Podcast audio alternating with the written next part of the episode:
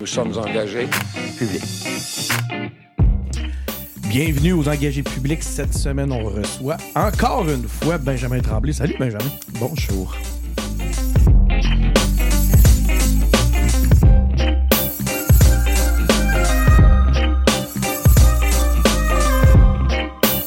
Donc, c'est ça, on est encore une fois avec euh, Benjamin Tremblay. Benjamin, ça avait été tellement populaire, tu as été tellement apprécié lors euh, de, ta première venue. Écoute, les, commentaires sur YouTube, c'était fou, là. Je veux dire, euh, je dois l'admettre, là, aux engagés publics, on n'avait jamais eu autant de, réactions. Puis je te remercie de- Ben, c'est tout à ton honneur, Denis. Je donne euh, rarement des entrevues, puis euh, c'est toujours le fun d'avoir quelqu'un avec qui discuter, puis euh, d'avoir un bon follow-up, puis une discussion dynamique. Puis c'est ça. Puis on avait parlé de toi. On avait, ça avait été un peu plus personnel comme, comme discussion à ce moment-là. Puis, mais il y a quand même bien des sujets, qu'on qu'on- qu'on- aurait pu adresser. Puis que je me, je me disais, crime, il faudrait en profiter. Puis d'ailleurs, ça allait, ça allait dans le sens des commentaires des, auditeurs aussi. Là, dans, dans ce que je lisais, les gens avaient des questions. Euh, ils désiraient t'entendre un peu plus sur la- la géopolitique, la politique internationale. Puis. Ben, nous autres, aux engagés publics, c'est pas notre force. On fait beaucoup de, de national, on fait du, euh, on fait du fédéral, mais on, est moins euh, présent, on est moins, on parle. D'ailleurs, c'est depuis, il y a un des fondateurs des engagés publics qui était François Larouche, euh, qui amenait cette dimension-là de politique internationale, très, très calé en politique américaine, entre autres. Puis depuis son départ, c'est un, un petit peu un angle mort pour nous. Fait qu'on va en profiter. On va profiter qu'on t'a avec nous. On va adresser des, des, euh, des sujets. Ce que je te propose, c'est une entrevue à quoi s'attendre? À quoi s'attendre dans les prochains mois? J'ai une série de sujets ici. Puis, euh, écoute, que je, je te cacherai pas que j'ai besoin aussi d'éducation à travers tout ça. Je ne suis pas. On va y aller, on va y aller avec de la vulgarisation. aller. Vulgarisons. Ouais. Puis, mais je serais aussi curieux d'entendre ton, ton, ton angle là, là-dessus. Puis, puis que tu te projettes. Dans les prochains mois, selon toi, ou, ou, mesdames, messieurs, attendez-vous à. Qu'est-ce que, tu- qu'est-ce que tu vois là, à travers? Je dirais pas la, la boule de cristal, plus la lorgnette. La lorgnette là, du gars qui suit ça. OK. Euh, c'est là-dessus que j'aimerais t'entendre. Donc, allons-y. Euh, tout simplement avec un premier sujet, entrevue, à quoi s'attendre. Euh, écoute, le sujet hein, que- qui, qui est sur toutes les lèvres, celui qui, qui nous, avec lequel on se lève à tous les matins. Euh, Benjamin, à quoi on doit s'attendre du côté d'Israël euh, dans la bande de Gaza? L'est-il encore, justement? Parce que moi, je me pose la question. Ça, c'en est un que je, je- je débattais longtemps à me demander est-ce que j'allais en faire une vidéo? Est-ce qu'on allait en parler à 7 jours sur Terre? Et je le refusais. Parce que j'étais profondément choqué par l'hypocrisie autour de ce dossier-là. Que de savoir que, justement, les gens qui suivent ça, nous autres, on n'arrête pas. Nous autres, on suit ça. Puis on a le nez de même depuis euh, 5, 10, 20 ans. Puis on regarde ce conflit Ah, qui s'évolue si, de manière cyclique, de fois en fois. Puis ce qu'on voit, de manière un peu tragique, mais récurrente, cyclique, c'est cette espèce d'outrage public qui vient ponctuellement quand il y a des, des affrontements violents et ça dure pendant 15 jours, 20 jours, puis on n'en parle plus.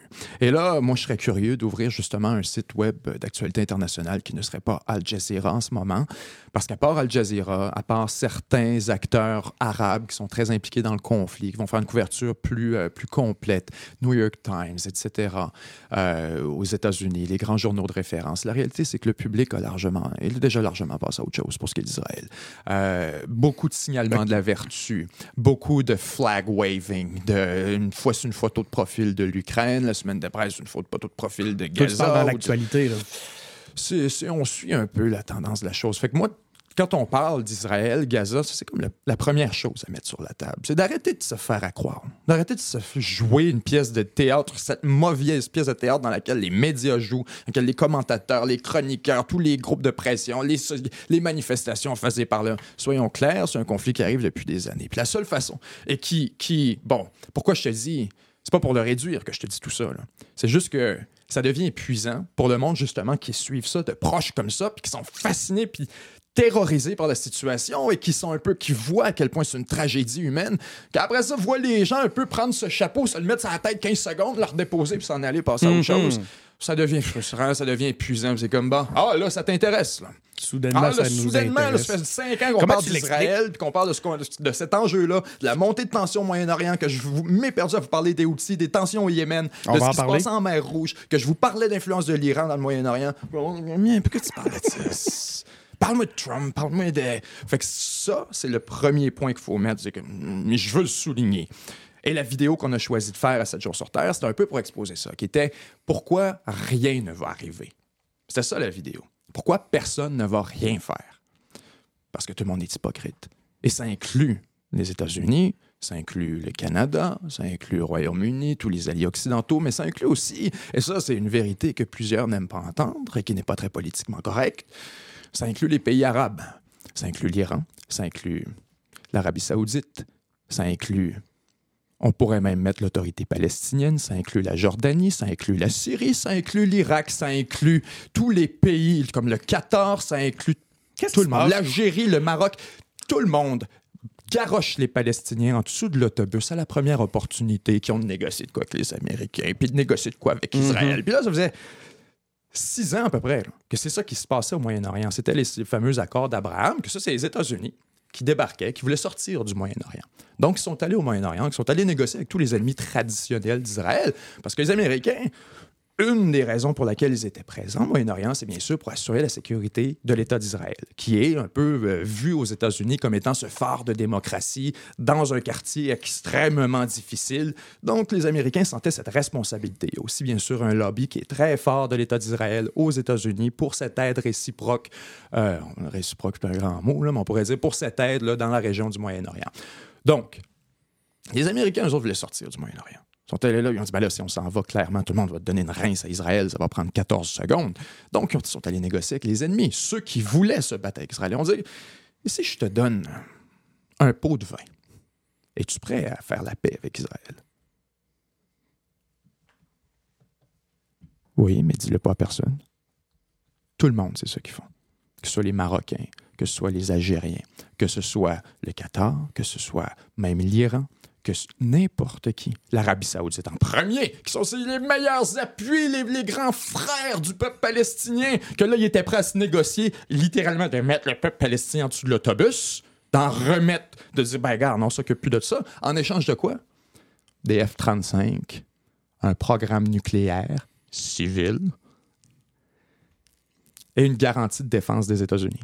C'est ça que je veux dire, parce que c'est hypocrite. C'est que mhm. tout le monde dans le Moyen-Orient utilise les Palestiniens comme un, un prop comme un instrument de géopolitique.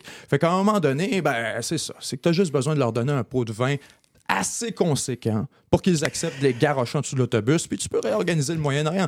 Fait que là, quand tu vois ça comme ça, je me dis, c'est quoi qui va arriver? Rien. Rien. Tout le monde est bourré de pots de vin jusqu'à la tête. Le Maroc s'est fait donner le Sahara occidental. Regarde une carte du Maroc, voir sur Google Maps. Pourquoi il y a une grosse ligne en plein centre pointillé et que ça fait à peu près 75 que personne qui ose dire c'est à qui ça le Sahara occidental? Que c'est une dispute active, que c'est un gros problème sur la scène internationale. Les Américains, à travers Trump, sont arrivés et ont dit attends un peu. C'est quoi que ça te prendrait le Maroc là, pour euh, vraiment avoir une relation constructive avec Israël pour être ils ont dit, ah, donne-moi le Sahara. Qu'est-ce que ça s'est passé comme ça? On sait que les Américains leur ont donné. On donné, tiens, on va déplacer l'ambassade américaine, on va la déplacer jusqu'au Sahara occidental et on donne la reconnaissance officielle. Mm après ça, t'es le Maroc. Puis là, ça commence à se bombarder. Vas-tu brasser du trouble? Non. Fait que tout le monde fait la même affaire. Que ce soit le Hezbollah ou le Liban, tout le monde défend ses intérêts ses propres petits intérêts eux autres même. Le monde me dit, les Hezbollah, c'est censé être des, alliés du Hamas. Pourquoi le jour 1, ils sont pas partis en guerre contre Israël? C'est qui l'ennemi numéro un du Hezbollah? C'est une question que je me suis posée. Pourquoi ils ne sont pas partis ensemble, numéro un, alliés, profiter de, cette, de, cette, disons, de, cette, de cet événement, de cette fenêtre très, très, très opportuniste dans laquelle l'État d'Israël était pris par surprise, ou du moins euh, en a projeté l'impression. Donc, on pourrait dire pourquoi les Hezbollah n'a pas intervenu. Parce que la marde des poignée au, au, Liban, ça fait depuis dix ans presque. Cette explosion dont on, où on a assisté au port de Beyrouth, c'était pas le début de la crise, c'était une des manifestations d'une crise euh, en cours depuis des années. Fait que là, tout est le Hezbollah. Les gens ont tout juste de quoi manger au Liban. C'est-tu le temps de partir une guerre contre Israël, puis d'aller dilapider les ressources nationales, puis d'aller envoyer des jeunes hommes mourir au front pour un conflit que tu contrôles pas, que c'est la masse qui vient de lancer? Parce que... Fait que tout le monde défend ses intérêts. Tout le monde signale. Et là, l'Arabie Saoudite va se choquer, puis sonner les tambours, puis arrêtez, là, franchement, méchant Israël. Ouais, êtes-vous prêt à remettre en doute votre processus de normalisation? Non.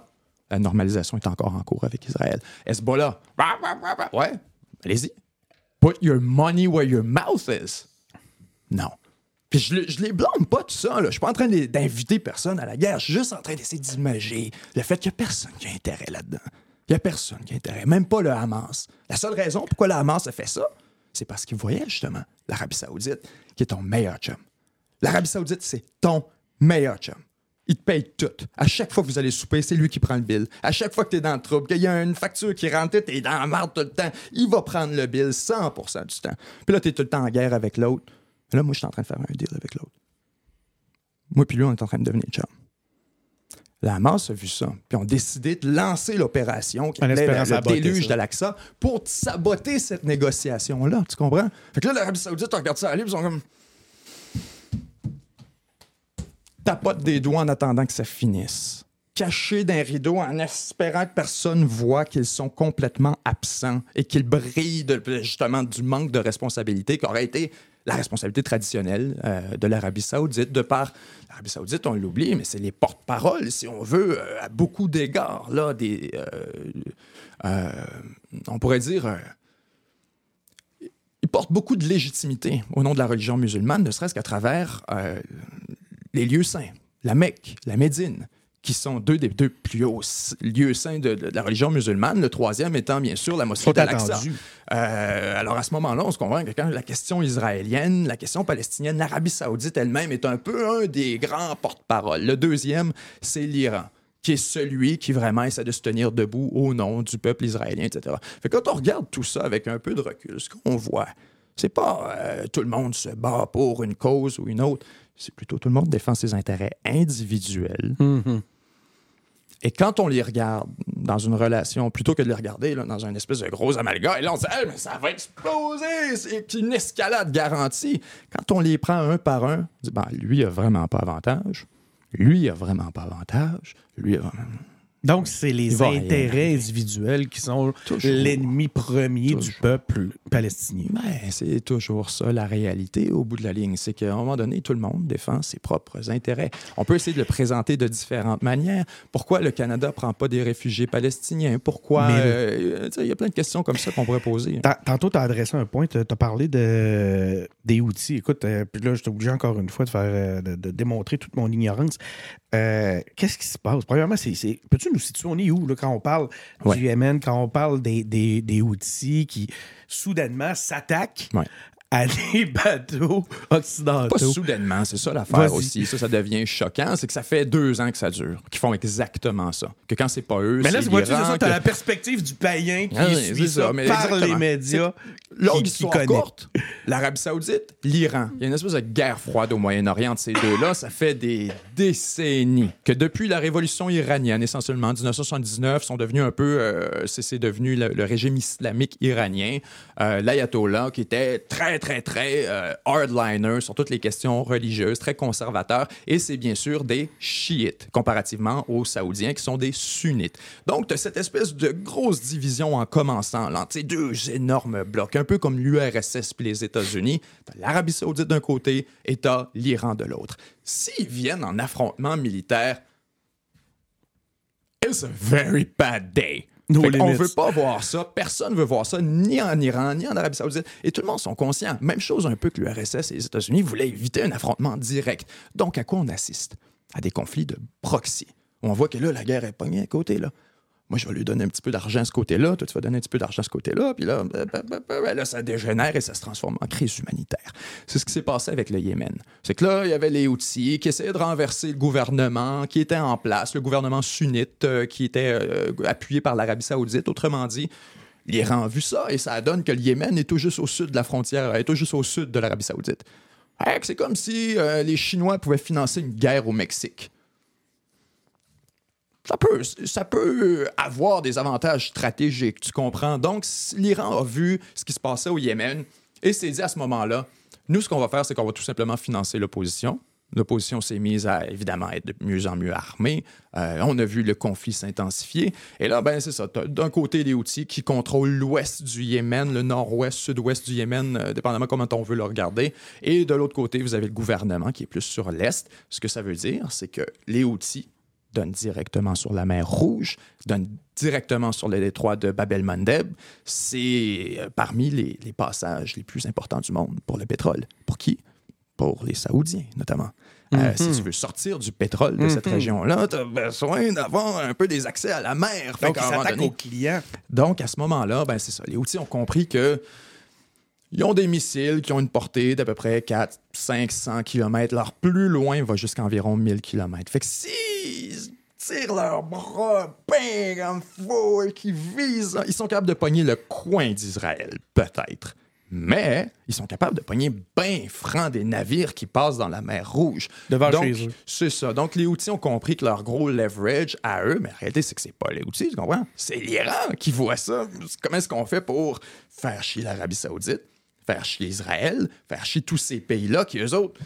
Tu comprends que plus l'Arabie Saoudite est embêtée par ce qui se passe en, Is- en Israël, plus l'Arabie Saoudite va avoir intérêt à faire quelque chose. Et donc, l'Iran, de son côté, tout le monde joue aux cartes. là. Tout le monde joue aux cartes. Fait que les outils, qu'est-ce qu'ils font là? Je te fais une prédiction le jour où le conflit israélo-palestinien est réglé, si ça arrive un jour, c'est fini la guerre au Yémen. La preuve, la preuve. Et ça, c'est très intéressant. Puis les gens qui sont vraiment intéressés par la, la deep geopolitique, là, ça, c'en est des, euh, des thèmes très, très, très profonds. Les intérêts américains, les intérêts supérieurs de la nation, qu'on pourrait dire. Le Québec, par exemple, c'est quoi l'intérêt supérieur de la nation? La défense du français? Euh, Qu'est-ce qu'un premier ministre n'acceptera jamais de concéder, peu importe son appartenance politique? C'est un peu ça les intérêts supérieurs de la nation. Le Québec, euh, la souveraineté sur le fleuve Saint-Laurent, le contrôle sur, tu comprends, les grands axes, euh, ce serait certainement de ne jamais accepter la perte du Labrador. Ce serait tu sais, un certain nombre de, de trucs stratégiques comme ça qu'un premier ministre Hey, attends un peu, on va mettre ça au sujet, ça. Le dirait Labrador. jamais oui, non, n'accepterait jamais une concession là-dessus parce que ça le dépasse. Tu arrives aux États-Unis, quels sont les intérêts stratégiques supérieurs? On pourrait dire d'abord le dollar américain. On ne peut pas toucher à ça. Si tu attaques le dollar américain d'une manière ou d'une autre, les Américains vont répondre. Ça fait partie de leurs intérêts supérieurs. C'est ce qui permet la domination américaine euh, à travers le monde. Ensuite de ça, on pourrait identifier euh, l'Allemagne et la Russie. Il ne faut jamais, jamais que l'Allemagne et la Russie soient des amis. Si ça arrive, toute la balance du pouvoir en Europe est renversée et c'est presque garanti qu'on se retrouve avec une confrontation armée. Les fois où ça s'est produit dans l'histoire, on a tout le temps eu un peu des problèmes, mais là, on, espère- on essaie de l'éviter autant que possible. Nord Stream, quand ça s'est effondré, ça fait Ouais. peur à beaucoup de gens aussi parce que ça ouvrait la porte un peu à, à- à des confrontations potentielles puis à un recalibrage de tout ça. Bref, troisième intérêt euh, supérieur de la nation américaine, on pourrait dire, c'est d'empêcher que le Moyen-Orient soit uni. Parce que si le Moyen-Orient est uni, ça devient une superpuissance qui contrôle à peu près 40-45 des, des ressources pétrolifères et énergétiques sur la planète. Le gaz, le pétrole. Donc, les Américains ont compris il y a très longtemps qu'il était à leur, avantage de diviser pour mieux régner, d'avoir cette rivalité entre l'Arabie saoudite et l'Iran, qui est tout à fait à leur avantage, parce que ça permet justement d'empêcher l'émergence d'un super bloc géopolitique, et c'est déjà arrivé en passant. Ça s'appelait l'Empire ottoman. Ça a été une puissance, puis il a fallu une guerre mondiale pour s'en débarrasser éventuellement. C'est pas un exercice théorique. Les Arabes pourraient et devraient s'unir Mhm. ethniquement, démographiquement, culturellement, euh, linguistiquement, il y a beaucoup plus de raisons de s'unir que de se diviser. Surtout lorsqu'on on extrait un peu toute cette question Arabie Saoudite, Iran, bien, le- l'espèce de jouage politique qu'on rajoute là-dedans. Donc, on pourrait se dire, un peu comme les Africains font l'argument pour une Afrique unie, Moyen-Orient, pourquoi pas? Et qui a avantage à ça? Alors que les Américains ont avantage à ce que ce soit divisé, qui est l'ennemi des États-Unis? La Chine.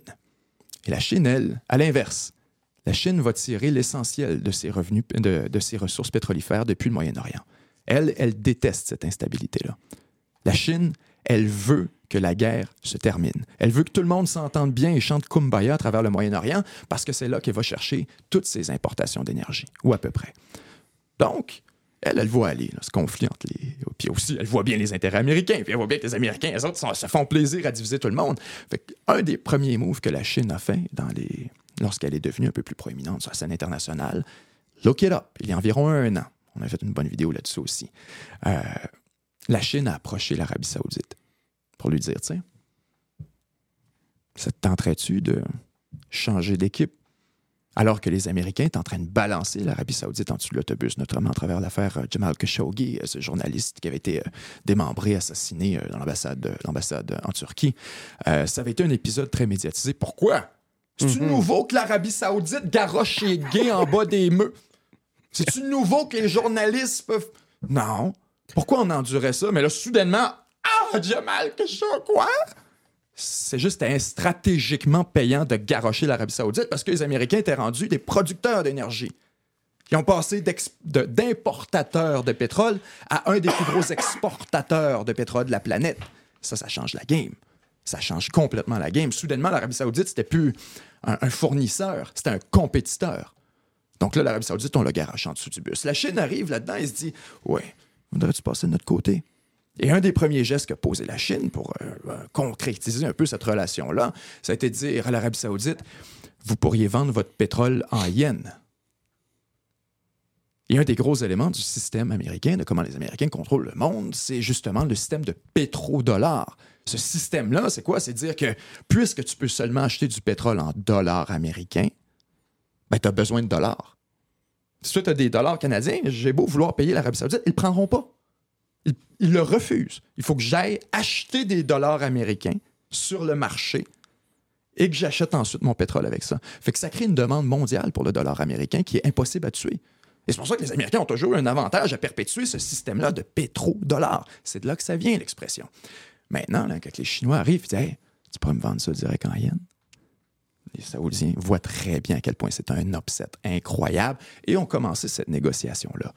Soudainement, les Américains sont revenus à table, ils ont accepté de négocier avec eux autres et de voir qu'est-ce qu'on pourrait faire pour adoucir. Et là, soudainement, on n'entend plus parler des problèmes d'Arabie Saoudite et de Jamal Khashoggi, puis des droits humains. On n'entend plus parler de ça. Alors, ça, ça s'est produit au même moment où, parallèlement, justement, la Chine voyait tout ça elle s'est dit, regarde, t'es en guerre avec l'Iran, pourquoi? Donc, la Chine est venue faire de la médiation entre l'Iran et l'Arabie saoudite et a mis fin à cette, rivalité qu'on pensait inscrite dans la pierre là, au Moyen-Orient. La Chine est arrivée, assis les deux à la même table. C'était la première fois depuis des décennies. Les deux ont ouvert une ambassade dans le pays de l'autre. Les relations ont repris. On s'est retrouvés avec tranquillement une discussion euh, entre les deux pays parce qu'ils ont compris que les seuls à qui ça fait plaisir, tout ça, c'est les Américains. C'est les seuls que ça avantage. Nous autres, on dilapide nos ressources nationales pour se monter des armées démesurées, pour se payer des programmes de missiles, pour être capable de garder une garantie de défense, puis une garantie de dissuasion, l'un versus l'autre. Puis là, on est en guerre au Yémen. Puis là, fait que devine ce qui est arrivé. Long détour pour te dire tout ça. Devine ce qui est arrivé lorsque les Chinois sont arrivés là. Mais la guerre au Yémen est arrivée avec un cessez-le-feu. Ça, c'est fini. Fait que là, tu vas me dire, c'est quoi? C'est-tu les outils qui étaient soudainement décédés? Non, non, non. C'est que c'est l'Iran qui donnait des armes aux outils puis qui disait, va te battre contre les, les, baqués par les Saoudiens, contre le gouvernement euh, yéménite. Va faire la guerre là-bas, met du trouble, déstabilise autant que possible la frontière au sud de l'Arabie Saoudite. Et là, dès qu'ils sont arrivés en processus de paix, on dit, ah, arrêtez tout ça. C'est beau, c'est fini. Et la guerre, c'était instantanément terminée. Fait que quand tu me demandes qu'est-ce qui se passe en ce moment au Yémen, qu'est-ce qu'ils font les outils? C'est pas pire tôt. Exactement ça. Tu comprends? Ils sont juste en train de mettre de la pression au nom de l'Iran sur, un, l'Arabie saoudite, deux, la communauté internationale, trois, Israël, qui a besoin de ce passage-là aussi pour sortir. On s'entend, là, pour situer les gens, la mer Oui, Rouge, là, tout plaît. ça, là. c'est en remontant vers Suez. Une raison pourquoi c'est important. Mm. C'est en remontant vers Suez. Fait que quand on parlait de Suez, qui était ce grand passage névralgique de bababa, c'est encore plus important. Parce que c'est sur le chemin de Suez. Fait que vous comprenez qu'il y en a beaucoup qui arrêtent en chemin, soit vers l'Égypte, soit vers l'Arabie Saoudite, qui se déplacent à mesure de la chose. C'est un de ces passages dont on ne peut pas se passer euh, à l'échelle internationale. Donc, bien sûr, ils comprennent le, le- le- le- à quel point c'est névralgique, à quel point c'est stratégique, et ils peuvent euh, exercer une pression démesurée là-dessus qui force, bien sûr, la communauté internationale à réagir. C'est fascinant de t'entendre. Ce qui me marque, c'est de voir l'interdépendance de tout ça. Puis là, puis tu, nous le fais d'une façon, tu nous fais le parcours, tu nous, tu nous refais un, parcours justement qui nous permet de bien le comprendre. Puis je, regarde mes, mes, prochaines questions, puis j'ai envie de te demander dans quel ordre je dois te les poser pour poursuivre ce parcours-là. Là, j'ai j'avais trois sujets qui s'en venaient. C'était la guerre Ukraine-Russie, à mhm. quoi on peut s'attendre. Corée du Nord, à quoi on peut s'attendre. Taïwan, à quoi on peut s'attendre. Dans l'ordre pour poursuivre cette interdépendance-là, parce que tu as amené le sujet de la Chine. On commence par quoi? On peut parler de la Corée du Nord, si tu veux, parce que c'en est un qui s'inscrit assez bien là-dedans, en question des intérêts respectifs et individuels. Euh, la Corée du Nord, j'ai fait une vidéo là-dessus il y a environ deux ans. Euh, parce que c'est un thème qui revient souvent. Les gens font quelque chose à la Corée du Nord, Corée du Nord, puis ils lancent des missiles à ce moment-là. On a peur. On a peur de la Corée du Nord. Je eh je comprends pas pourquoi, mais en tout cas. Ben, moi, j'ai peur de la Corée du Nord. Ils, font des tests nucléaires, ah. ils font des tests de missiles. T'as peur de la Corée du Nord? Ben, moi, j'ai peur qu'il ne faudrait pas que Kim Jong-un décide d'amener ses 60 000. Non, non, non, non, non, pas sur cet aspect-là. Moi, j'ai peur qu'ils finissent par lancer un missile nucléaire. Sur, je blague. Euh, non, non, je te dis, c'est au sens où. Euh, euh, Regardons justement encore avec les intérêts individuels. L'angle avec lequel on peut le prendre, c'est pourquoi elle existe toujours, la Corée du Nord, aujourd'hui? Sacrée question. L'Irak a gossé 15 secondes avant qu'on passe à travers. La Libye a gossé 15 secondes, décide de passer à travers. Name it. Quand il y a un pays qui devient problématique, à la communauté internationale, mais aussi de manière générale, juste à, certains acteurs régionaux, c'est pas trop long qu'il se passe quelque chose qu'un conflit, qu'un affrontement, qu'on prend des mesures pour s'en débarrasser. Quand tu regardes la Corée du Nord, pourquoi il existe encore aujourd'hui, 40 ans plus tard? Ma question. Ben, ça fait l'affaire à tout le monde. Parce que regarde l'espace régional, encore une fois. Perspective américaine. On va y aller à perspective de un pays à la fois. Pour les Américains, eux autres, la Corée du Nord, ça leur permet de déployer tout un réseau d'alliances une constellation de bases militaires à travers la région Asie-Pacifique avec des pays qui, normalement, euh, n'accepteraient peut-être pas nécessairement ce genre de collaboration. Considéreraient peut-être ne pas en avoir besoin. Ça leur permet d'avoir des porte-avions à poussent des coachs chinoises en disant non, non, non, non, c'est pas pour toi, là. C'est la Corée du Nord. Ça leur permet d'avoir un système de détection de missiles THAAD qui est positionné en Corée du Sud, qui détecte jusqu'à 1000 km à l'intérieur de la Chine. Parce qu'ils disent non, non, non, c'est pas tes missiles qui nous inquiètent. La Corée du Nord. Ça leur permet d'avoir des bases militaires au Japon, en Corée du Sud, aux Philippines, d'avoir euh, des alliés autour, en les justifiant sous l'égide de la Corée du Nord et d'éviter beaucoup de, déclencher une réaction automatique et, euh, on pourrait dire, euh, proportionnelle de la Chine. Pourquoi la Chine ne déploie pas des porte-avions à Cuba? Pourrait. C'est quoi? Elle n'a pas de menace légitime à sa sécurité dans la région. Les Américains peuvent plaider ça. Japon, même exercice. Pourquoi le Japon accepte l'existence de la Corée du Nord?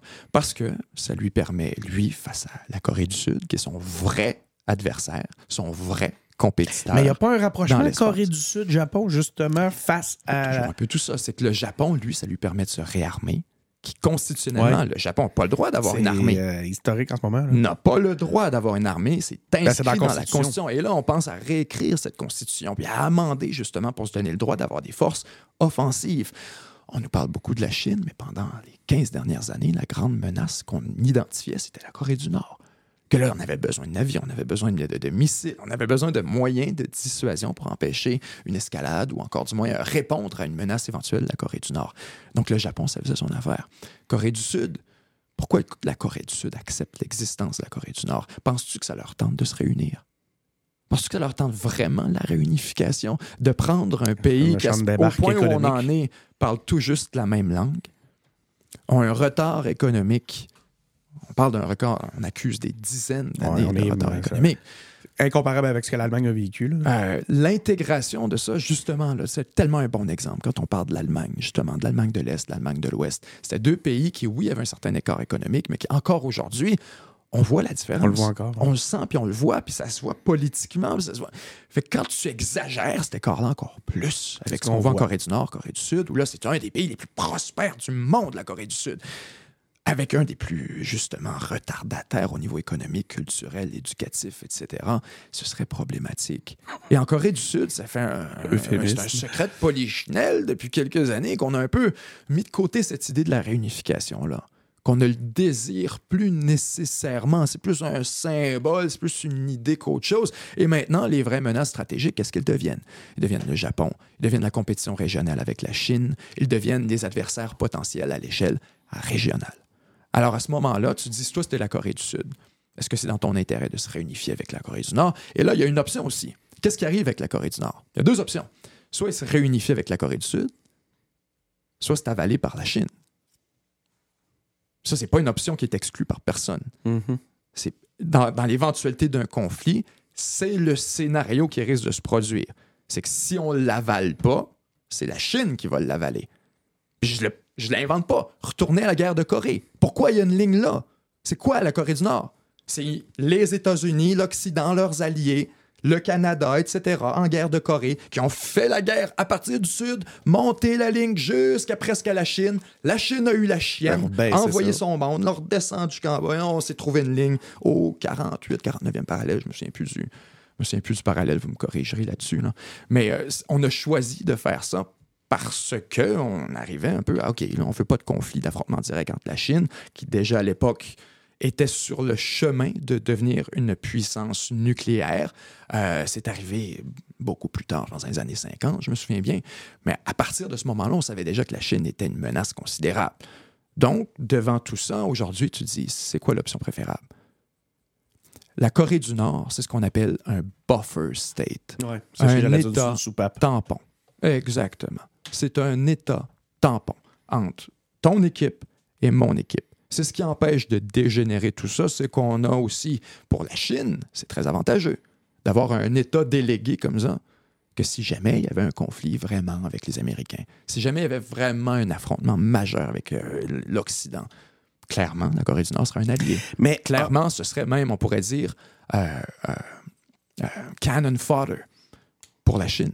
Ça peut donc pas être l'étincelle de cette Bon, non, guerre-là. jamais, jamais. Parce que dans tous les scénarios, si la Chine, puis la Chine ne désire pas une escalade, clairement, la Corée du Nord est capable de se tenir d'elle-même. Clairement, si la Corée du Nord se lance dans un conflit, c'est la Chine qui serait ramassée, de ramasser Faudrait les débris. ramasse ça, prendrait deux secondes que la Chine dirait Hey, hey, hey, couche, couche, tapis. Couche panier. couche de panier. Ouais, ouais. Ça prendrait une seconde. Puis la Corée du Nord n'a pas d'option. Elle est dépendante de la Chine pour sa survie.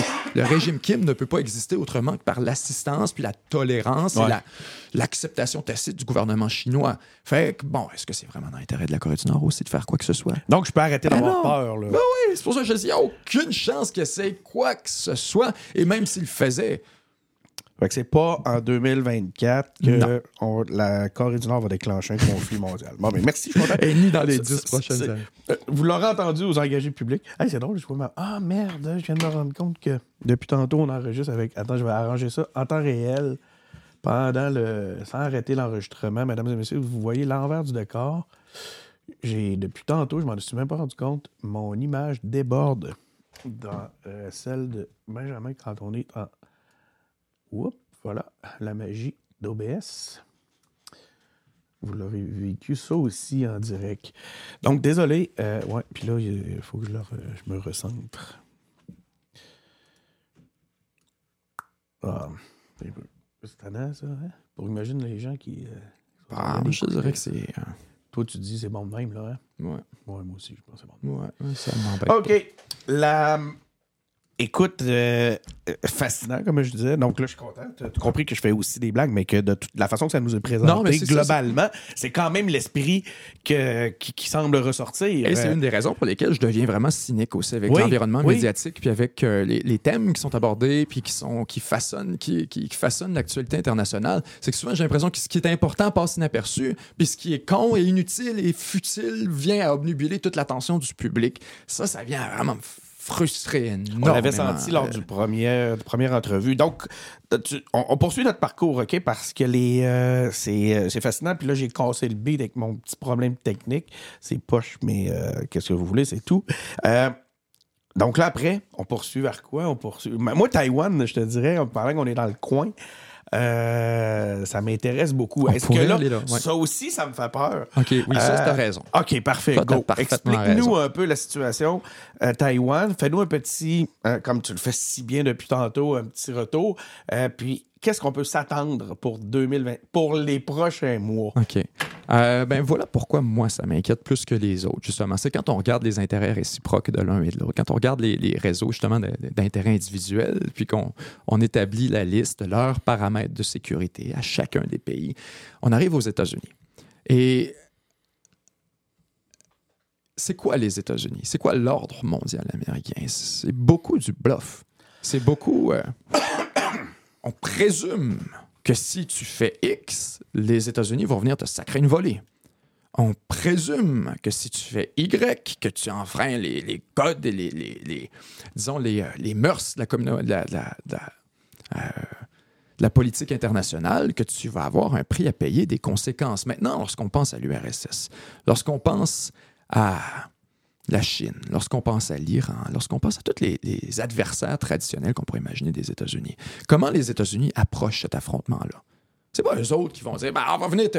Non, non, non. Ils vont coaliser des ennemis, des alliés dans la région, former une gang de chums et d'alliés pour dire, si jamais tu fais X, Y, Z, on va définir une ligne rouge, nous allons intervenir ensemble. Ça permet de multiplier d'abord la menace, mais ça permet aussi aux États-Unis de ne pas vraiment toujours être euh, à, donner des leçons à gauche et à droite. Ça permet d'avoir un gros potentiel de dissuasion. Prenons comme exemple l'OTAN. Meilleur exemple de ça. On a été coalisés, l'Allemagne et toute, toute une vingtaine, trentaine de pays dans l'Union européenne pour avoir une alliance militaire. Et l'article 5 de la charte de l'OTAN dit quoi? Dit que si tu en attaques un, tu attaques tout le monde. Et c'est ça l'OTAN. C'est cette promesse qui ne peut être brisée sous aucun prétexte. Et maintenant, quand on parle de l'Ukraine, pourquoi euh, la Russie s'est mis un peu à paniquer avec l'Ukraine? C'était largement résultat de, de ces tentatives de l'OTAN de recruter l'Ukraine en son sein. Et là, ce que ça voulait dire pour la Russie, c'est que si tu faisais quoi que ce soit contre l'Ukraine, tu te mangeais une réponse de 45 autres pays qui allaient te donner une volée. Donc la Russie avait une fenêtre d'opportunité pour intervenir en Ukraine euh, avant qu'elle soit admise dans l'OTAN. C'était ça, la, grosse presse pour la Russie. Euh, si elle est admise dans l'OTAN, il y avait probablement une réponse qui aurait été, euh, qui aurait été enclenchée. Du moins, c'est le principe de base de l'OTAN. Donc, On va y revenir là-dessus tantôt. Ouais, Euh, on y reviendra un peu OK? plus tard, parce- je vais te laisser. On va laisser avec sur Taïwan. Taïwan. Comme je te dis, Ouais. c'est- c'est la même logique s'applique partout. Donc, les Américains, avec l'OTAN, ils ont fait la même logique lorsqu'on s'arrive, par exemple, avec euh, Taïwan. On va coaliser des alliés autour. Maintenant, s'il faut, pour reprendre l'exemple de l'OTAN, que la Russie attaque un membre de l'OTAN, attaque la Pologne, envahit la Pologne, peut-être un mauvais exemple de prendre un pays frontalier, envahit la, la Lituanie, par exemple pays balte, il pourrait le faire. C'est un des, un des éléments qu'on a peur. Euh, disons, il envahit ça, un petit, pa- petit pays balte, et qu'on ne réagit pas, que les mécanismes de l'OTAN ne s'activent pas instantanément. Tu comprends comment the game is up? Les Américains n'ont plus aucune crédibilité. Et là, tu te mets à la place de tous ces pays parle de la Pologne, on parle des pays baltes, on parle euh, de l'Allemagne, de la France, de l'Espagne, de tous ces pays du Canada qui dépendent des États-Unis pour leur sécurité, Mhm. qui se fient sur eux et qui ont accepté de s'aligner géopolitiquement, commercialement, économiquement, socialement, culturellement avec les États-Unis sous un peu la prémisse que if shit goes down, vous allez être là avec nous. Et là, quand ça se produit, les Américains sont nulle part. Ça peut pas arriver. Ça peut pas arriver. Et Taïwan, les Américains se sont mis all, All in. in. Et pourquoi ils ont fait ça? Parce qu'autour, tu as le Japon, à qui ils ont promis aussi un engagement de défense. Puis tu as la Corée du Sud, à qui, ils ont, à qui ils ont promis un engagement de défense. et t'as le- le- le- les Philippines, et t'as l'Australie, et là, tout ce beau monde-là qui accepte devant une Chine qui voit bien, là, devient de plus en plus, euh, euh, influente, de plus en plus hostile à justement certains consensus internationaux, qui prend plus de place, qui réclame la mer de Chine. Tous ces alliés-là, là, tout est l'Australie, tu dis comme j'ai deux choix. Soit je m'allie avec la Chine, je m'aligne avec la Chine, soit ça me prend les États-Unis comme alliés. Donc tous ces pays-là, là, tu vois l'Australie qui, achète des sous-marins nucléaires aux États-unis et qu'on fait des deals incroyables et des alliances de L'Australie a défense. acheté des sous-marins nucléaires? Ouais. Je pas. Ben, c'est déjà fantastique parce que on- on- les Américains n'ont jamais vendu leur technologie nucléaire ever. Jamais, jamais, jamais. Pourquoi ils ont accepté d'en vendre pour la première fois à l'Australie? C'est pas parce qu'ils se préoccupent de la défense de l'Australie. C'est parce qu'ils se disent si jamais shit hits the fan avec la Chine, l'Australie va avoir des sous-marins nucléaires. ha, ha, ha. C'est vraiment juste comme ça qu'ils le calculent. C'est strictement comme ça. Fait que là, tu te dis, on va armer Taïwan, on va armer le Japon, on va armer ci, on va armer ça.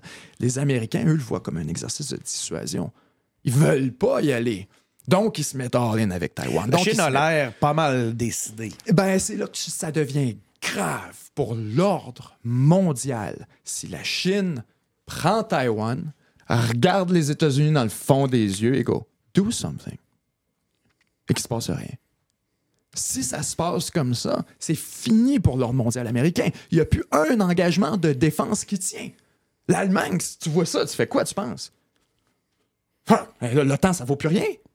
L'OTAN, ça vaut clairement rien. Clairement, ils ne viendront pas nous défendre si jamais la guerre pogne avec la Russie. Ils n'ont pas été défendre Taïwan. Tu comprends comment là, ça devient un problème? Et c'est pour ça que moi, Taïwan m'inquiète beaucoup plus. Parce que Taïwan, c'est le bluff Donc, c'est quoi ton flagrant des États-Unis. C'est le plus explicite. C'est là où se sont sortis la tête le plus. S'il y a une attaque, euh, si la Chine met ses, ses menaces, euh, Ouais. réalise ses menaces euh, envers Taïwan, c'est quoi ton guess? Qu'est-ce qui va arriver? Et, ben, y a- Ils vont trouver une façon, cette alliance-là va trouver une façon de, trou- de trouver une exception, puis d'être conciliante, puis ou ils vont se dire, comme tu viens de le dire, on peut pas laisser le seau Il n'y a s'ouvrir. aucun scénario dans lequel les Américains ils laissent Taïwan tomber. Euh, maintenant, on s'entend, c'est vraiment difficile de. Ben, ça, c'est très, très ambigu. là. La politique officielle des États-Unis pour ne pas déclencher la Chine, c'est de ne pas reconnaître Taïwan. Taïwan n'est pas un pays. Taïwan, Taïwan. C'est pas un pays. Puis quand on, on reçoit des dignitaires, on n'envoie jamais le président. C'était quoi la règle? On n'envoie jamais. Il était supposé de, de, de, de- Non. On reconnaît pas Taïwan et c'est une politique qui revient jusqu'à Nixon, qui avait euh, lancé les relations avec la Chine à ce moment-là. Nixon goes to China et est arrivé avec sa politique du One China Policy. There's only one China. On ne peut pas en avoir deux. Et c'est quoi Taïwan? Taïwan, c'est les Kuomintang, un parti politique euh, qui était en Chine, qui s'est battu avec le Parti communiste hein, en 1949, euh, fin des années 40 jusqu'à 1950 à peu près, et ils se sont sauvés à Taïwan. Le Parti communiste a contrôlé la Chine, a gagné la guerre, a pris le contrôle de la Chine continentale. Les, Kuomintang, qui étaient disons, les, les opposants aux communistes à ce moment-là, se sont sauvés, traversé le détroit de Taïwan et se sont réfugiés à Taïwan. On lancé une nouvelle. euh, euh, se sont installés là-bas. Maintenant, c'est pour ça que nous, on regarde ça après, puis on se dit, ben là, les deux s'appellent la Chine. Taïwan, officiellement, s'appelle la Chine. C'est la République démocratique de Chine. Et la Chine communiste que nous, on connaît, c'est la Chine, la République populaire de Chine. C'est, ça, c'est extrêmement touché.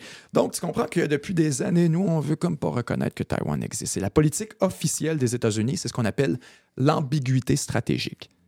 C'est-à-dire, ils font exprès de ne pas te dire s'ils vont aller les défendre ou pas. Et C'est quoi qui arriverait si on avait. Qu'est-ce qui arrivait, M. Biden, s'il y avait un, un- Je devrais pas dire Biden, c'est le seul qui est trop clown pour ça. Mais qu'est-ce qui arrivait, président américain X, s'il y avait une invasion euh, des- de la Chine à Taïwan, tout le monde disait ben, on va voir, on sait pas, bah, bah, bah. Et Biden est le premier à briser cette tradition-là.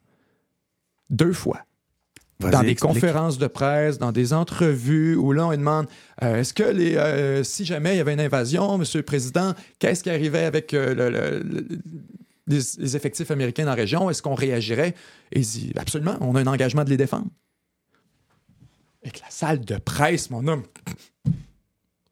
20 Ouais, je me minutes après. ça. 20 minutes après. t'as la Maison-Blanche qui envoie des communiqués pour dire non, non, non, non, non, non, non, non, non, c'est pas ça qu'il voulait dire, c'est pas ça qu'il voulait dire, il s'est trompé, il misspoke. Euh, deux fois. Deuxième fois, il repose la question, Monsieur le Président, là, absolument, on a un engagement pour les défendre. On va les défendre. Comment t'expliques ça? L'ambiguïté stratégique. Non, mais c'est. Donc, c'est stratégiquement. c'était- Soufflé chaud et froid. Tu veux dire qu'ils vont le faire, mais en Ah, même temps, tu sais pas s'ils vont le faire. Vas-tu le faire? J'étais comme- C'est qu'ils peuvent pas te prendre un engagement ferme à dire oui, on va les défendre, c'est clair. Tu viens de Tu télégraphier. connais, tu connais l'expression senior moment? Ouais. Hein? Bi- Biden, il y a un petit peu ça. Ben, hein? on a cru que c'était ça la première fois. Maintenant, quand c'est arrivé une deuxième, là, ça s'inscrit plus, à mon sens, dans l'ambiguïté stratégique. C'est une prolongation de cette stratégie-là qui devient de plus en plus euh, agressive. Où là, l'ambiguïté passe- euh, stratégique passe de je sais pas à oui un jour et non l'autre. OK. là, les auditeurs vont être fâchés parce que je te coupe là-dessus. Puis euh, c'est un des commentaires que j'avais. Laisse parler Benjamin. Est-ce qu'on l'aime? On va entendre tout jusqu'au bout. Oui. Puis ils ont raison. La seule affaire, c'est que j'ai même, je suis rendu à la moitié de mes questions. Ce qu'on va faire, c'est que j'annonce officiellement qu'il va y avoir un troisième épisode avec Benjamin Tremblay parce que je veux vraiment aller au troisième, je veux dire ce qui arrive avec Trump. Hey, c'était- là, le gars. Je vais. Là, aujourd'hui, Je vous dis euh, que Denis Coderre va être le prochain chef du PLQ. Ça, ça m'enrage. Ça fait littéralement 4 ans. 4 ans Ouais, mais depuis là, que là, j'ai tu vas commencé pas, dans tu la vas pas radio. dire je suis un devin parce que Ben j'ai oui, dit ça. ben oui, que tout le monde me dit impossible. Ouais. Franchement, il retournera jamais en politique. Je garde. Non seulement il va retourner, il va être chef, il va être premier ministre du Québec. Je ne sais pas, écoute, je, je ne Non. fais pas les règles. Je te dis comment ça va finir. C'est ça. Man, sweet, impossible. Premier Là, tu- ministre du Québec. On en reparlera. Ouch.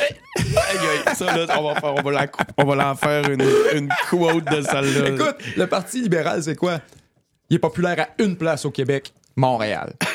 Denis Coderre est populaire à une place au Québec, Ah, ils l'ont- Montréal. ils il l'ont a juste botté. besoin de ça. Il va être monsieur Oui, il est brûlé, il est Non, brûlé. il, il va être très bon. OK, attends un peu. Là, fait que pour poursuivre avec mon... Je l'aime pas, mais il va- Non, non, écoute, moi, j'avais compris. Les, euh, ben, de toute façon, euh, tout ce qu'on fait depuis tantôt, je veux dire, moi, je sens pas dans ton propos là, des. Tu sais, oui, des fois, il y a des, Non, il y a mais des c'est ça. lectures personnelles, mais je veux je dire. dois passer mon temps à tu- me baquer parce que les gens aiment ça te placer dans un camp Oui. ou un autre. À dire, Oui. ben là, dit, Oui. il a dit ça, fait que nécessairement, il a eu ça ou il a dit ça, il prend pour ça. Euh, je, quoi? je passe mon temps à devoir dire, gars, je pense pas ça, là. J'ai dit telle affaire. Fait que Non, je sais, 95% des gens sont corrects, mais ça, c'est un peu l'étiquette sur le café McDonald's. Attention, ça peut être chaud. C'est, gars, c'est pas parce que je dis ça que je, si je critique Israël que je déteste les Juifs. C'est pas parce que je critique les pays ça. arabes que je déteste les musulmans. C'est à un moment donné, ça devient. euh, C'est détestable. 99% des gens ont cette discussion-là, puis on n'a même pas besoin de s'arrêter. Mais il y en a un 3-4% que tu parles, puis tu te vires de bord, ils sont restés là-bas. Comme tu retournes les chercher, puis ils disent non, non, c'est pas ça que je voulais dire. Non, mais... Fait que ça, ça devient. Il reste euh, sur leur impression. Euh, euh, donc, ce que j'étais en train de dire, c'est qu'on ne pourra pas passer à travers tous mes sujets aujourd'hui. Puis c'est drôle parce que là, tu t'as fait des blagues, mais on va. Effectivement, c'était dans mes sujets. Là, on va, il y a des personnalités politiques. Puis tout. Je veux savoir à quoi on peut s'attendre. On en fera un troisième pour aller jusqu'à là. J'aimerais. Je suis déjà rendu à conclure, mais je ne te donne, mais pas conclure, conclure. Euh, mesdames et messieurs, ne vous inquiétez pas. Euh, on va quand même parler à quoi on peut s'attendre? Parce que tu en as parlé, là, Ukraine, Russie, Oui. euh, dans les prochains mois. Oh boy. Euh, probablement un accord de paix, un cessez-le-feu euh, éventuel. Maintenant, qu'est-ce que. Ça, ça regarde extrêmement mal pour l'Ukraine, on va être sincère. là. Parce qu'au niveau militaire, là, la Russie a vraiment trouvé ses jambes depuis à peu près 7 ou 8 mois. Euh, L'Ukraine, au contraire, arrive un peu à bout de ressources. Encore une fois, ça, c'est pas un constat qui vient de ma personne. Ça vient euh, littéralement du chef d'état-major des forces armées ukrainiennes qui a donné des longues entrevues dans The Economist, notamment euh, New York Times, ça a été repris largement, où on a fait un, un assessment, un- une, lecture assez drabe là, de ce qui se passe sur le front en Ukraine, comme quoi on est dans un- une impasse totale, on ne sait pas trop où ça s'en va. Et le problème avec l'Ukraine, c'est que ce qui se passe sur le front pas pas autant d'importance que ce qui se passe diplomatiquement et dans les coulisses. L'Ukraine ne peut seulement, seulement, seulement que tenir tête à la Russie à condition qu'elle a l'appui massif et total et sans équivoque de ses alliés occidentaux, qu'ils soient financiers, militaires, Ça logistiques, etc. hein. Euh, euh, là, c'est ça. C'est quelque chose qu'on pouvait télégraphier depuis longtemps, où on dit, ben, à un moment donné, là, l'économie va venir un peu plus raide dans ces pays occidentaux. À un moment donné, les taux d'intérêt rendent les coûts d'emprunt beaucoup plus chers. À un moment donné, on va vouloir des résultats. À un moment donné, il y a aussi la question de la dette, que l'Ukraine est en train d'empiler un bill de plus en plus haut. C'est un peu un, un sujet dont on parle très rarement. Je- Mais l'Ukraine, on y fait pas de cadeaux. Là. C'est une Tout question- ce qu'on y donne, ou 80% de ce qu'on y donne, ce sont des prêts. J'ai du crédit. J'ai une question naïve justement par rapport à ça. Puis, Ouais. euh, est-ce qu'il y a un modèle d'affaires euh, occidental dans toute cette, dans toute cette aide-là à l'Ukraine? Je pense que c'est vraiment juste encore une question d'intérêt individuel. Euh, à partir du moment où on voit qu'il y a une menace militaire, c'est sûr que tout le monde, si toi tu travailles pour Raytheon, pour euh, General Dynamics ou encore pour euh, n'importe qui qui fait des, Boeing, des, produits militaires de près ou de loin, c'est clair, clair, clair que toi, ton intérêt, c'est de s'assurer que ça se continue, puis s'assurer que maintenant, est-ce que les politiciens partagent cet intérêt-là? Est-ce que. je pense vraiment que c'est une- un grand groupe d'intérêts individuels qui poussent tous dans Ouais. leur propre faveur. Je Maintenant, l'Ukraine, pas, elle n'a pas été forcée à se battre. Euh, je, pense pas qu'il y a un, un représentant du, du lobby des armes américains qui a, qui a corrompu quelqu'un à quelque part. Je pense vraiment que c'est juste la force d'un système à un moment donné qui s'auto-perpétue puis qui devient, Ben, de- qui crée son propre momentum. En fait, tantôt, tu m'as amené cette question-là. Tu as, dit quelque chose en, en faisant ton, ton- ton parcours qui nous amenait vers euh, Taïwan. tu as parlé justement de l'action euh, russe euh, en. Ukraine, puis tu as, présenté ça en disant c'était il y avait une fenêtre d'opportunité Ouais, ouais. avant que. Est-ce que l'entrée de l'Ukraine dans l'OTAN est inéluctable selon toi? Ah non, ça n'arrivera pas, c'est sûr, ça n'arrivera plus. là. Non, non, c'est garanti. Puis ils n'ont probablement jamais voulu y donner non plus. Euh, Ouais, alors, dès qu'ils ont... euh, dans le fond, c'est arrivé en 2008 qu'ils ont commencé à parler pas mal d'élargir le temps. En 2005, tu avais George Bush déjà. Euh, à ce moment-là, il faut se mettre dans le contexte. La Russie était à terre. Il n'y en avait pas de Russie. Il n'y en avait pas. 2000, euh, Poutine arrive au pouvoir en 2000 jours de l'an.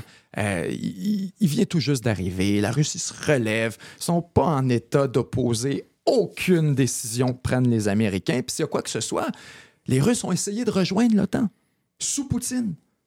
Les Russes ont négocié, puis ils disaient, ben, on pourrait-tu rejoindre l'OTAN, nous? Un peu comme troll, un peu comme pour prouver que l'OTAN était contre la Russie. Mais ils voulaient comme dire, ben, si vous n'êtes pas contre nous autres, prenez-nous.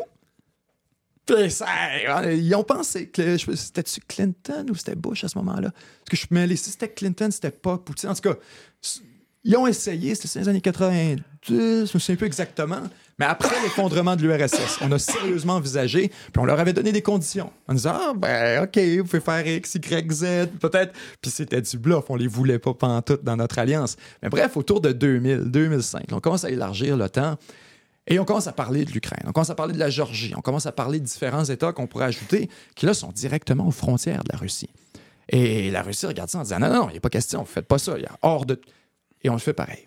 On ajoute peut-être cinq ou six ou sept pays qui sont les pays baltes, notamment euh, directement aux frontières de la Russie. Et là, euh, Moscou réagit euh, assez durement. Avance rapide, deux ou trois ans de plus, on est en 2008. Et là, après la première réaction de Moscou, là, Moscou est en train de dire non, non, là, c'est fini, les nouvelles expansions de l'OTAN. Vous rajoutez personne à nos frontières, c'est notre ligne rouge. Et c'est la fameuse ligne rouge, l'avertissement de Vladimir Poutine qui est arrivé au sommet de Budapest en 2008. Euh, on arrive là, on discute, c'est le sommet de l'OTAN, et Poutine est invité comme observateur au sommet de l'OTAN. Et il avertit les pays de l'OTAN, disait là, là, rajoutez pas l'Ukraine, rajoutez pas. Et on rajoute la Géorgie en 2008. On lui envoie une invitation formelle pour rejoindre l'OTAN. Qu'est-ce qui arrive en 2008? La Russie envahit la Géorgie Mm. pour exécuter sa menace. Donc, après ça, l'Allemagne, la France notamment, mais aussi l'Italie, puis beaucoup d'autres pays d'Europe de l'Ouest, eux autres regardaient cette idée de rajouter l'Ukraine après ça, puis ils étaient comme, gars, oh, c'est peut-être pas nécessaire. Hein? Que je pense pas que ça va contribuer à la sécurité de l'OTAN. Au contraire, ça pourrait même y nuire en nous lançant dans un conflit avec la Russie. Vous voyez ce qui vient d'arriver avec la Géorgie. À ça répondaient, bien sûr, les Obama de ce monde, notamment, qui arrivaient au pouvoir à ce moment-là, de dire on ne peut pas céder à l'intimidation de la Russie. On ne peut pas céder à ce genre de manœuvre-là. Et si l'Ukraine veut rejoindre l'OTAN, on va leur permettre. Arrive en 2014, la révolution Maïdan. On pourra débattre longtemps, savoir quel aurait été le rôle de l'Occident dans cette révolution-là. Il semble qu'on a, sans nécessairement organiser la révolution, qu'on a certainement appuyé, facilité, disons, son organisation. Beaucoup d'a- puis, d'acteurs question politiques logistique. américains au sein même. Hein? Ouais, exactement. Je demande si ça vous intéresse, allez lire sur le rôle notamment de Victoria Nuland Ouais. euh, dans, euh, dans la, la- la question de Maïdan euh, 2014. Et ce qui arrive à ce moment-là, c'est qu'on remplace le gouvernement qui était très, très, très pro-russe pour un gouvernement pro-occidental en Ukraine. Mm. La Russie voit ça et dit Ouais, OK. Et ont envoyé leurs hommes pour aller chercher euh, les fameux Little Green Men qui étaient en Ukraine sans drapeau et qu'on ne savait pas qui c'était. C'était des forces russes qui avaient été déployées pour aller récupérer les territoires russophones. Parce que l'Ukraine, ben, c'est ça aussi l'affaire. C'est un territoire qui a été composé par différents ajouts de territoires à travers l'histoire. Une bonne portion de ça, russe. Une bonne portion de ça a été donnée par les Soviétiques pendant l'époque de l'URSS. Et là, maintenant que ça se termine, ben là, vous avez une grosse population en Ukraine qui parle russe qui est attachée à la Russie et où on organise des référendums. Et ça, les gens me donnent des tapes sur la tête. Allez lire sur les référendums de 2015. Est-ce que c'est en 2015 ça a eu lieu, il me semble, les référendums euh, Ben, euh, quand même. au Donbass, euh, où on organisait des référendums pour l'indépendance. On leur a demandé, voulez-vous rejoindre la Russie? Ben ces oui, référendums-là. ils ont envoyé des observateurs de l'Union européenne. Ils l'ont fait surveiller par les observateurs de l'Union européenne, par les observateurs de, l'ONU, par les observateurs de Reporters sans frontières. Il y avait des gens pour voir tout ça. Puis là, quand ça a sorti pas de notre direction, on était contre ce référendum au bout de la ligne. Fait que ça, encore une fois, je vous invite à aller lire. Ne me prenez pas ma parole. Allez lire sur les Là, C'est pas référendums. toi qui essaye de 2014. manipuler Non, j'ai pas l'opinion. là. pas I don't have a dog in this fight. Peu importe comment ça s'est passé à ce moment-là, ça change pas la conclusion. Une chose est Ouais, sûre, continue, c'est qu'il y a raison. une portion de la population dans l'est de l'Ukraine qui est très attachée à la Russie. C'est ça qui est important. Et donc, les Russes se sont dit, on va récupérer cette portion-là. Si vous êtes pour ramasser l'Ukraine, on ramasse ce qui est à nous autres. C'est essentiellement l'idée. Donc, la Crimée et les territoires russophones qui étaient euh, ceux du Donbass. Maintenant, quand on parle qu'est-ce qui va arriver à Oui, terme, c'est ça que j'aimerais te moi, ce qui est important, c'est moins ce qui est sur le front que l'appui qu'il y a derrière. Parce que ce qui se passe sur le front est directement influencé et commandé par l'appui, le niveau d'appui qu'il y a derrière. Fait que à mesure où tu as les pays occidentaux, les États-Unis, l'Allemagne, etc., qui regardent vers la porte de sortie, comment ça dire, faudrait qu'on trouve une solution à ça et qu'on pousse l'Ukraine vers tranquillement un cessez-le-feu, qu'on essaie de mettre de pression là-dessus et de trouver des potentielles solutions. Mets-toi à la place de la Russie. Depuis le début, on voyait que la stratégie de la Russie, c'était ce qu'on appelle wait out the West. Attendre que l'Occident s'écœure. Parce qu'ils savaient que ça allait se passer. Je savais qu'après deux ans, trois ans, éventuellement, un peu comme on voit avec Israël, Gaza, le public américain allait se lasser. Le public canadien, le public occidental, à finir à dire euh, on envoie des milliards là-bas, puis nous, on a des difficultés ici dans notre propre économie, on a du chômage, on a ci, on a ça. Et là, on commence à le voir de plus en plus. Où là, ça devient 7 millions pour ligue, un- match de la Ligue nationale, ceux qui sont à l'international, le gouvernement québécois paye 7 millions pour organiser un match nationale, ça fait un tollé. Imaginez maintenant donner 7 milliards à l'Ukraine. Ça devient, euh, c'est des fonds publics. Et les gens sont de plus en plus, euh, disons, euh, On y pense. à mesure où on avance dans un contexte économique de plus en plus incertain. Et c'est ce qu'on voit avec l'Ukraine. Si toi, tu es la Russie, puis que tu le sais qu'il est à veille de perdre son appui, tu le sais que son seul qui le back et qui lui permet de continuer à se battre est sur le point de se sortir de la pièce lui-même. Est-ce que tu acceptes de négocier maintenant? Ah, C'était un mauvais Tu négociateur. n'acceptes absolument pas. Et si jamais il y a des négociations, tu arrives avec une position maximaliste. De là, là, tu vas me donner pas juste ce que je contrôle actuellement, tu vas me donner tout le Donbass au complet. Tu vas me donner la Crimée, vous allez la reconnaître, ça nous appartient. Vous allez prendre un engagement ferme, écrit, de ne jamais rejoindre l'OTAN. Et on voudrait aussi un engagement ferme de l'OTAN, comme quoi il n'y aura jamais d'expansion aux frontières de la Russie. Fait que ça, c'est ton. Moi, je pense que ça va être ça la position de la Russie. pour les prochains Et mois. tu sais quoi? C'est une position raisonnable qui risque de se traduire en politique publique. Ça risque d'être ce qu'on va voir parce que déjà là, là tu as un autre problème qui est assez... euh, on va pas y aller trop longtemps, mais tu as Trump de l'autre côté qui dit ouvertement en entrevue que s'il devient président, en 24 heures, c'est fini un cessez-le-feu. Tu viens d'ouvrir la porte au prochain épisode. Ouais. Ça va être. On va repartir de là. euh, parce que c'est pas des blagues, là. C'est exactement là que t'es rendu. Puis, on est exactement à la moitié. Hey, là, encore une fois, drôle d'épisode aujourd'hui. Là, toutes sortes de problèmes. Là, je suis rendu, j'ai le soleil d'hiver en pleine tronche qui, qui scrape tout mon éclairage. Une chance qu'on est un, un- un- un petit média. Puis moi, euh, j'apprends beaucoup. parce que je veux tourner. euh, je suis naïf en maudit. là, mais euh, je visitais hier les installations pour déplacer le studio de 7 jours sur Terre. Puis un trip. Que moi, je suis un gars du bas du fleuve, sur le port du fleuve. J'ai toujours adoré les couchers Ouais. de soleil de Kamouraska. Je, je veux avoir, idéalement, une vue sur le fleuve, d'avoir euh, cette, cette nature-là, ce coucher de soleil, les montagnes de Charlevoix. Je trouve ça tellement incroyable. Puis là, je vois la fenêtre ici, je me dis, man, je peux pas tourner à contre-jour, c'est Non, impossible. oublie ça. Ça va te prendre des espèces de. Il y a des voiles pour ça, par contre. là. Ah, mais là, ça me découvre. Ah, mais euh, c'est intéressant, ça. OK, je viens de comprendre le, le petit, le petit trip à Berthier. Ouais, ouais. euh, OK. Euh, écoutez, ben, vous me voyez un petit peu à travers le soleil d'hiver. c'est très drôle. C'était notre épisode. Je vais me reculer comme ça. la- la- le focus va se faire différemment. Ouais, voilà, merci.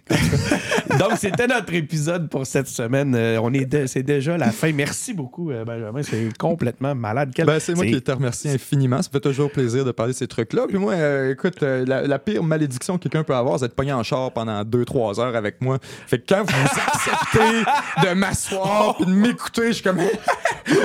on va s'en faire un en char. On va en faire un. On va, se, on des petites braquettes avec des caméras, avec des GoPro.